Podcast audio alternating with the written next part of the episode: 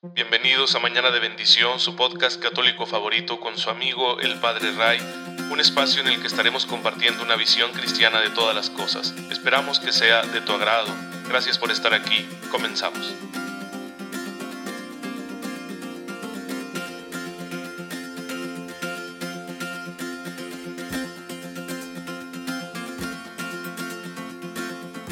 Feliz miércoles queridos hermanos, gracias por estar de nuevo en Mañana de Bendición, su podcast católico favorito. Soy su amigo el Padre Ray, les envío un cordial saludo y un fuerte abrazo. Y ya saben el deseo de corazón que tengo para ustedes todas las mañanas. Una fe muy viva, despierta, para que puedan descubrir la gracia de Dios y aprovecharla y aplicarla hasta en las cosas más sencillas, más triviales, porque ahí tenemos que ser fieles. Si algo nos enseñó Jesucristo nuestro Señor, es que la fidelidad empieza en lo pequeño, en lo que nosotros quizá consideramos poco, pero ahí hay que ser fieles a Dios, si no, nunca llegaremos a ser fieles en las cosas grandes que Él pueda permitir en nuestra vida. Y bueno, pues cada día vamos presentando a algunos hermanos nuestros que ya consiguieron esa fidelidad en lo poco y en lo mucho y que se encuentran ahora en la gloria de Dios y a cuya poderosa intercesión nos acogemos. Hoy quiero presentarles a una, una santa que me ha impresionado, la verdad. Es eh, santa estadounidense. Ella es Catalina Drexel, que nace por allá en Pensilvania, en Filadelfia, en 1858. Era hija de una familia muy, muy rica, pero una familia católica bien formada, que eran muy generosos con las obras de caridad. Y bueno, desde pequeña ella creció viendo a sus padres realizar acciones, fundar instituciones para apoyar a los más desfavorecidos, especialmente a las personas eh, de, color, de raza negra en el estado de, Virginia, en Estados Unidos, que vivían en situación de muchísima pobreza. Así que ella, bueno, pues eh, estuvo marcada mucho por esa experiencia, pero también porque su mamá enfermó gravemente y ella tuvo que ser la enfermera, la cuidadora de su madre durante tres años hasta que la señora falleció. Estas experiencias le dejaron una huella muy marcada en el corazón, la necesidad de darse, de tener un amor efectivo por los demás, un amor que transforme realmente la vida concreta de los demás, un amor que, que ayude a que todos tengan una vida digna. Así que ella estaba muy emocionada por las experiencias que el Señor le había dado, estaba muy enamorada de él y tenía un gran afán misionero. En su juventud eh, había hecho amistad epistolar con un obispo, James O'Connor, que pues tenía una diócesis inmensa en lo que es el viejo este, y le escribió al Papa León XIII pidiéndole misioneros para que le ayudaran al obispo O'Connor en la evangelización del, del viejo este. Y bueno, pues eh, sí le respondió el Papa León XIII, pero le dijo ahí, ¿por qué no te haces tú misionera? Y se lo tomó en serio y entonces empezó a realizar una serie de visitas a los lugares que estaban siendo recientemente evangelizados en estados que hoy serían eh, Dakota del sur y del norte, eh, Montana, etc. Eh, se encontró con la necesidad de evangelizar a los pueblos indígenas como los Sioux. Y bueno, se gastó mucho dinero de la fortuna familiar en fundar instituciones para ellos. Pero sabía que no era suficiente, que el Señor le pedía más, así que se hizo religiosa con las Hermanas de la Misericordia y posteriormente ya fundó una congregación religiosa femenina, las Hermanas del Santísimo Sacramento dedicadas a evangelizar a la población indígena y negra. Hizo esta fundación en 1891 en Santa Fe, Nuevo México. Seguía teniendo una gran actividad epistolar y una de las personas con quien se carteaba era la Madre Francisca Cabrini, también santa y ella le recomendó que consiguiera la aprobación de Roma para su instituto y la consiguió en el año de 1913 y se dedicó a fundar escuelas católicas para las personas pobres en tres estados de Estados Unidos, además de apoyar misiones rurales, eh, misiones de indios e incluso una universidad en New Orleans, la Universidad Javier, así se llama esta universidad que existe hasta la fecha y que estaba especialmente abierta para dar educación a las personas de raza negra. E, en realidad estaba adelantada a su tiempo, ¿no? Vamos, que siempre se preocupó por que todas las personas tuvieran el mismo acceso a la educación. Y es muy importante esto porque sabemos nosotros la historia eh, estadounidense cómo está marcada por la cuestión del racismo. Así que se adelantó a personajes como Martin Luther King buscando la integración y la educación de las personas de raza negra en este país. Eh, fue muy criticada, fue acosada por esa situación, le levantaron falsos, eh, se ganó muchos enemigos porque pues no todo el mundo veía bien eso, ¿no? Y, aquí podemos ver nosotros como siempre la vena del catolicismo tiene esa facultad de integrar, de, de que nosotros apostamos siempre porque todo mundo se haga católico, no tenemos esa cuestión de dividirnos entre blancos, negros, rojos, amarillos y azules, o sea, para nosotros eso no, no es una realidad. Claro, nuestra historia no está libre de efectos, porque somos seres humanos y a veces nos gana el odio y a veces incluso justificamos el odio con razones religiosas. Eso ha pasado en la historia, no hay, no hay que negarlo. Sin embargo, sí tiene esa vena poderosa el catolicismo que quizá otros movimientos religiosos carecen de ella. Por ejemplo, en, toda Latinoamérica, la colonización trajo contigo, consigo también mestizaje, cosa que no se dio en Estados Unidos, por alguna razón. Quizá porque allá la colonización fue más bien de impronta protestante, ¿sí? Y había otra idea ahí muy perniciosa para el cristianismo. Pero bueno, fuera de comentarios históricos que son muy matizables, ¿verdad? Porque yo no soy historiador en primer lugar y en segundo lugar porque sí hay que hacer siempre autocrítica de la iglesia. Sin embargo, Santa Catalina Drexel sí que explotó esta vena. Tuvo un, ataque al corazón en un momento de su vida y aún así siguió todavía 20 años más ahí con sus hermanas religiosas dedicada a la oración, a la meditación e interceder por todas esas obras buenas que estaban haciendo las religiosas de la congregación que ella había fundado y murió en 1955, un 3 de marzo, y por eso estamos recordándola el día de hoy. Así que qué admirable la vida de esta mujer en una situación social tan complicada y ella se lanzó. Se decidió y consiguió muchísimas cosas buenas para la gloria de Dios y que fueron una bendición para tantas y tantas personas y que hasta la fecha su obra perdura, sigue existiendo la congregación, siguen teniendo sus escuelas, sigue existiendo esta universidad en New Orleans y, siguen atendiendo especialmente a las personas vulnerables por su situación socioeconómica, porque pertenecen a un grupo marginado, y creo que eso es un gran ejemplo para todos los católicos del mundo. Y bueno, hermano, Santa Catalina Drexel no sería quien fue de no ser por la oración, no sería ella la santa que hoy veneramos, de no ser porque era un alma que hablaba con Dios, que tenía trato con el Señor, que llevaba una vida interior muy rica, donde se dejaba inspirar por el Espíritu Santo y luego recibía ahí mismo la fuerza para poner en práctica esas inspiraciones. Así que lo mismo podemos hacer nosotros. También nosotros estamos en situaciones sociales muy particulares. Vemos muchas necesidades. Yo de verdad no me siento con la capacidad de andar así como ella, del tingo al tango, fundando escuelas, eh, consiguiendo eh, personas para que se asocien conmigo a trabajar y poder cambiar en ese sentido, pues uh, gran parte ¿no? de, de la situación sociocultural, socioeconómica. No me siento capaz de una transformación social de ese tipo. Pero dentro de mis posibilidades, la gracia me ayudará a hacer lo más que pueda. ¿Sí? Por ejemplo, he ido descubriendo, no, esto lo digo no por falsa modestia, no estoy presumiendo, simplemente para que se den cuenta cómo actúa la gracia de Dios dentro de nuestras posibilidades. Yo he ido descubriendo que una gran necesidad que tiene la gente es una necesidad de una sanación emocional, afectiva, de nuestra humanidad, porque estamos muy destruidos, sufrimos demasiado, a veces con mucha amargura, a veces bastante inútilmente, nuestro sufrimiento se apodera de nosotros y nos quita una gran capacidad para entregarnos, para amar, para el servicio, para ser felices. Y yo he encontrado una respuesta a eso en la escritura, en la experiencia de la palabra de Dios, en la espiritualidad católica.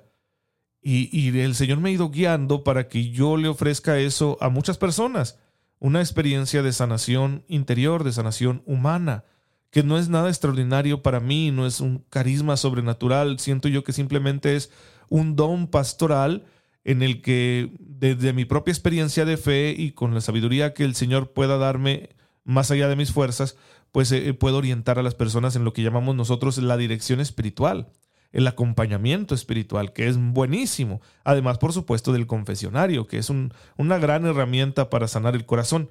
Pues bueno, eh, todo eso hay que hacerlo y hay que seguirlo haciendo y por eso hago campaña, ¿no? Y por eso creé ese otro podcast de vasijas de barro para que la gente pues tenga esa experiencia, reflexione, deje que la palabra de Dios toque su humanidad que puede estar rota y la sane. Así que dentro de tus posibilidades haz todo lo que puedas.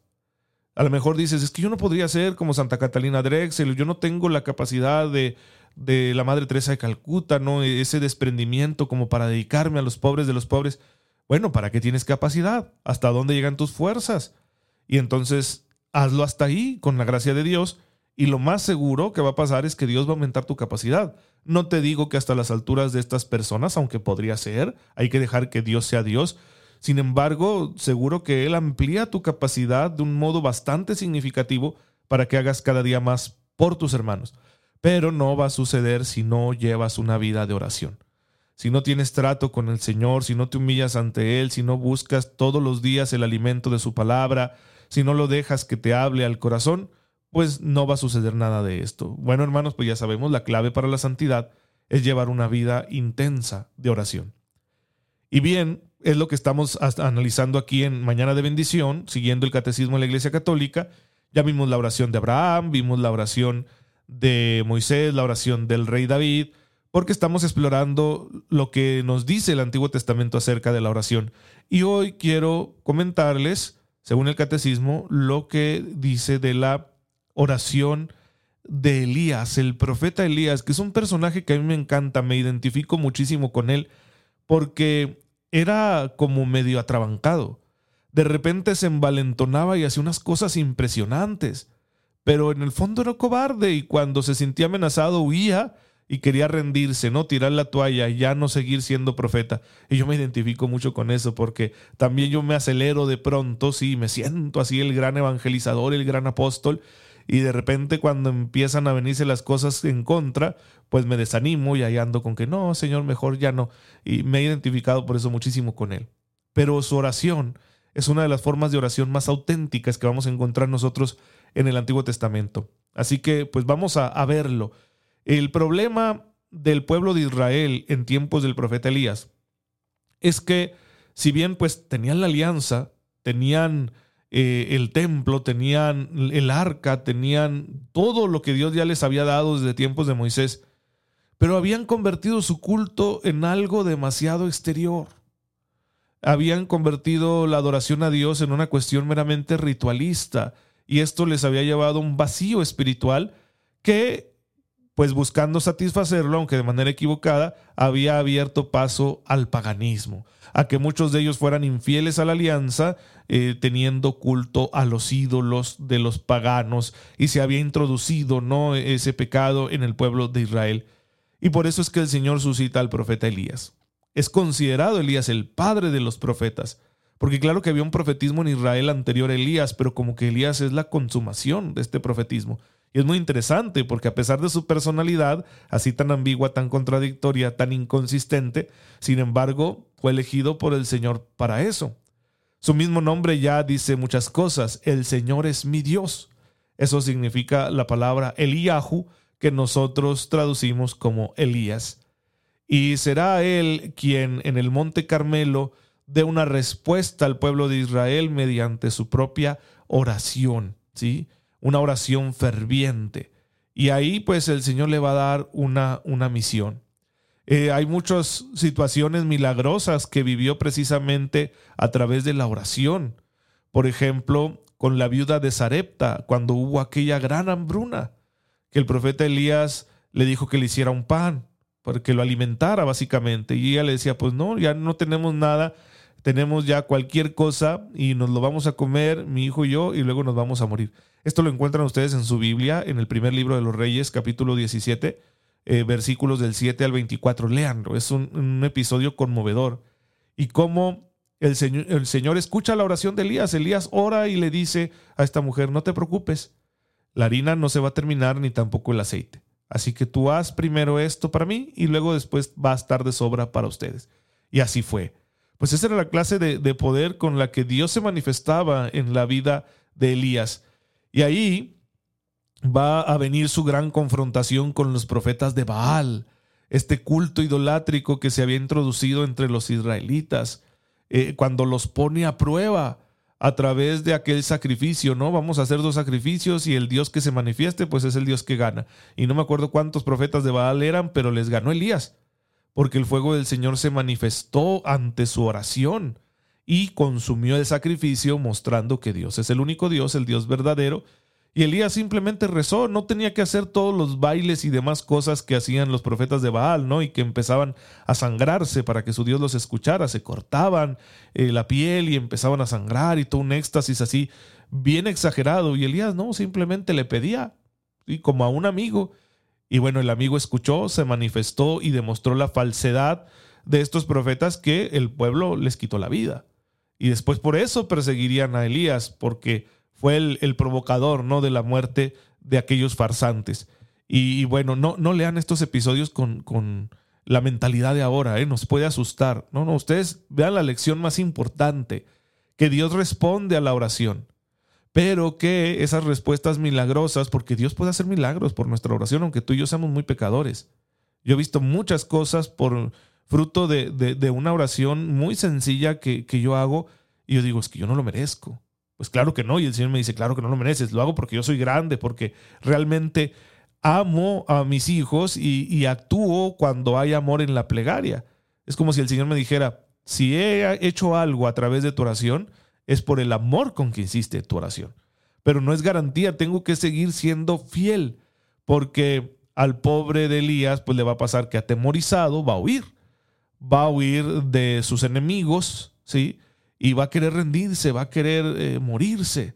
Y sin embargo el Señor le va a enviar unas señales y le va a enviar alimento y lo va a hacer que coma para que recupere fuerzas porque, y me gusta lo que le dice, no te puedes rendir todavía, tienes que seguir caminando. Todo esto, hermanos, lo van a encontrar en el primer libro de los reyes, léanselo por favor, eh, desde el capítulo 16, capítulos 16, 17, 18, 19 del primer libro de los reyes. Vayan a su Biblia, no le tengan miedo y encuentren esta historia tan impresionante del profeta Elías y de su manera de orar. Y bueno, la, la última gran señal de la oración de Elías será cuando se recoge en una cueva. Y ahí espera la manifestación de Dios. Y es muy interesante porque la manifestación de Dios no va a venir ni en el fuego, ni en el terremoto, ni en el huracán, sino en una brisa suave. En esa brisa suave se da cuenta Elías que ahí está Dios, se cubre el rostro y sale al encuentro del Señor. También esta es una gran lección para nosotros, saber reconocer la presencia de Dios en esos detalles delicados, sutiles, que van a sucedernos, porque de pronto, como somos seres humanos, queremos cosas impresionantes y queremos que Dios se manifieste cuando estamos orando, que se manifieste pues con poder, así moviendo alguna cosa, o que se nos aparezca un ángel, o que nos hable con voz de trueno, o no sé, ¿verdad? Algo así por el estilo. Pues no, a veces el Señor es en una cosa bien sencilla, pero es respuesta. Y hay que estar bien despiertos en el espíritu para poder descubrir esas respuestas que Dios nos da con sutileza. ¿Por qué, ¿Por qué se manifiesta así Dios? ¿Qué quiere enseñarnos? Bueno, Él quiere enseñarnos que está presente también en las cosas pequeñas.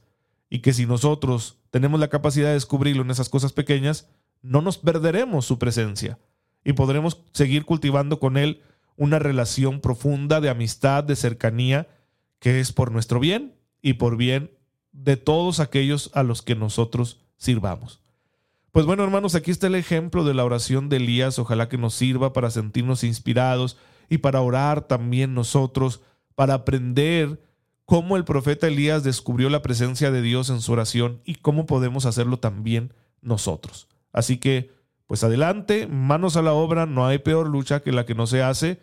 Si hasta ahora no has llevado una vida de oración así en serio, pues adelante puedes comenzar hoy, no hay ningún problema. Mientras estemos vivos, tendremos la oportunidad de orar, de hablar con nuestro Dios y de crecer en santidad, porque la oración santifica. Te damos gracias, Señor, porque a pesar de nuestras debilidades nos eliges para que llevemos tu palabra a todos nuestros hermanos por los rincones de la tierra. Concédenos una fe muy grande y una vida de oración intensa para que nunca perdamos la conexión contigo y que así nuestra misión sea cumplida con fidelidad. Por Jesucristo nuestro Señor. Amén. El Señor esté con ustedes. La bendición de Dios Todopoderoso, Padre, Hijo y Espíritu Santo, descienda sobre ustedes y les acompañe siempre. Hermanos, muchas gracias por estar en sintonía aquí con su servidor en Mañana de Bendición.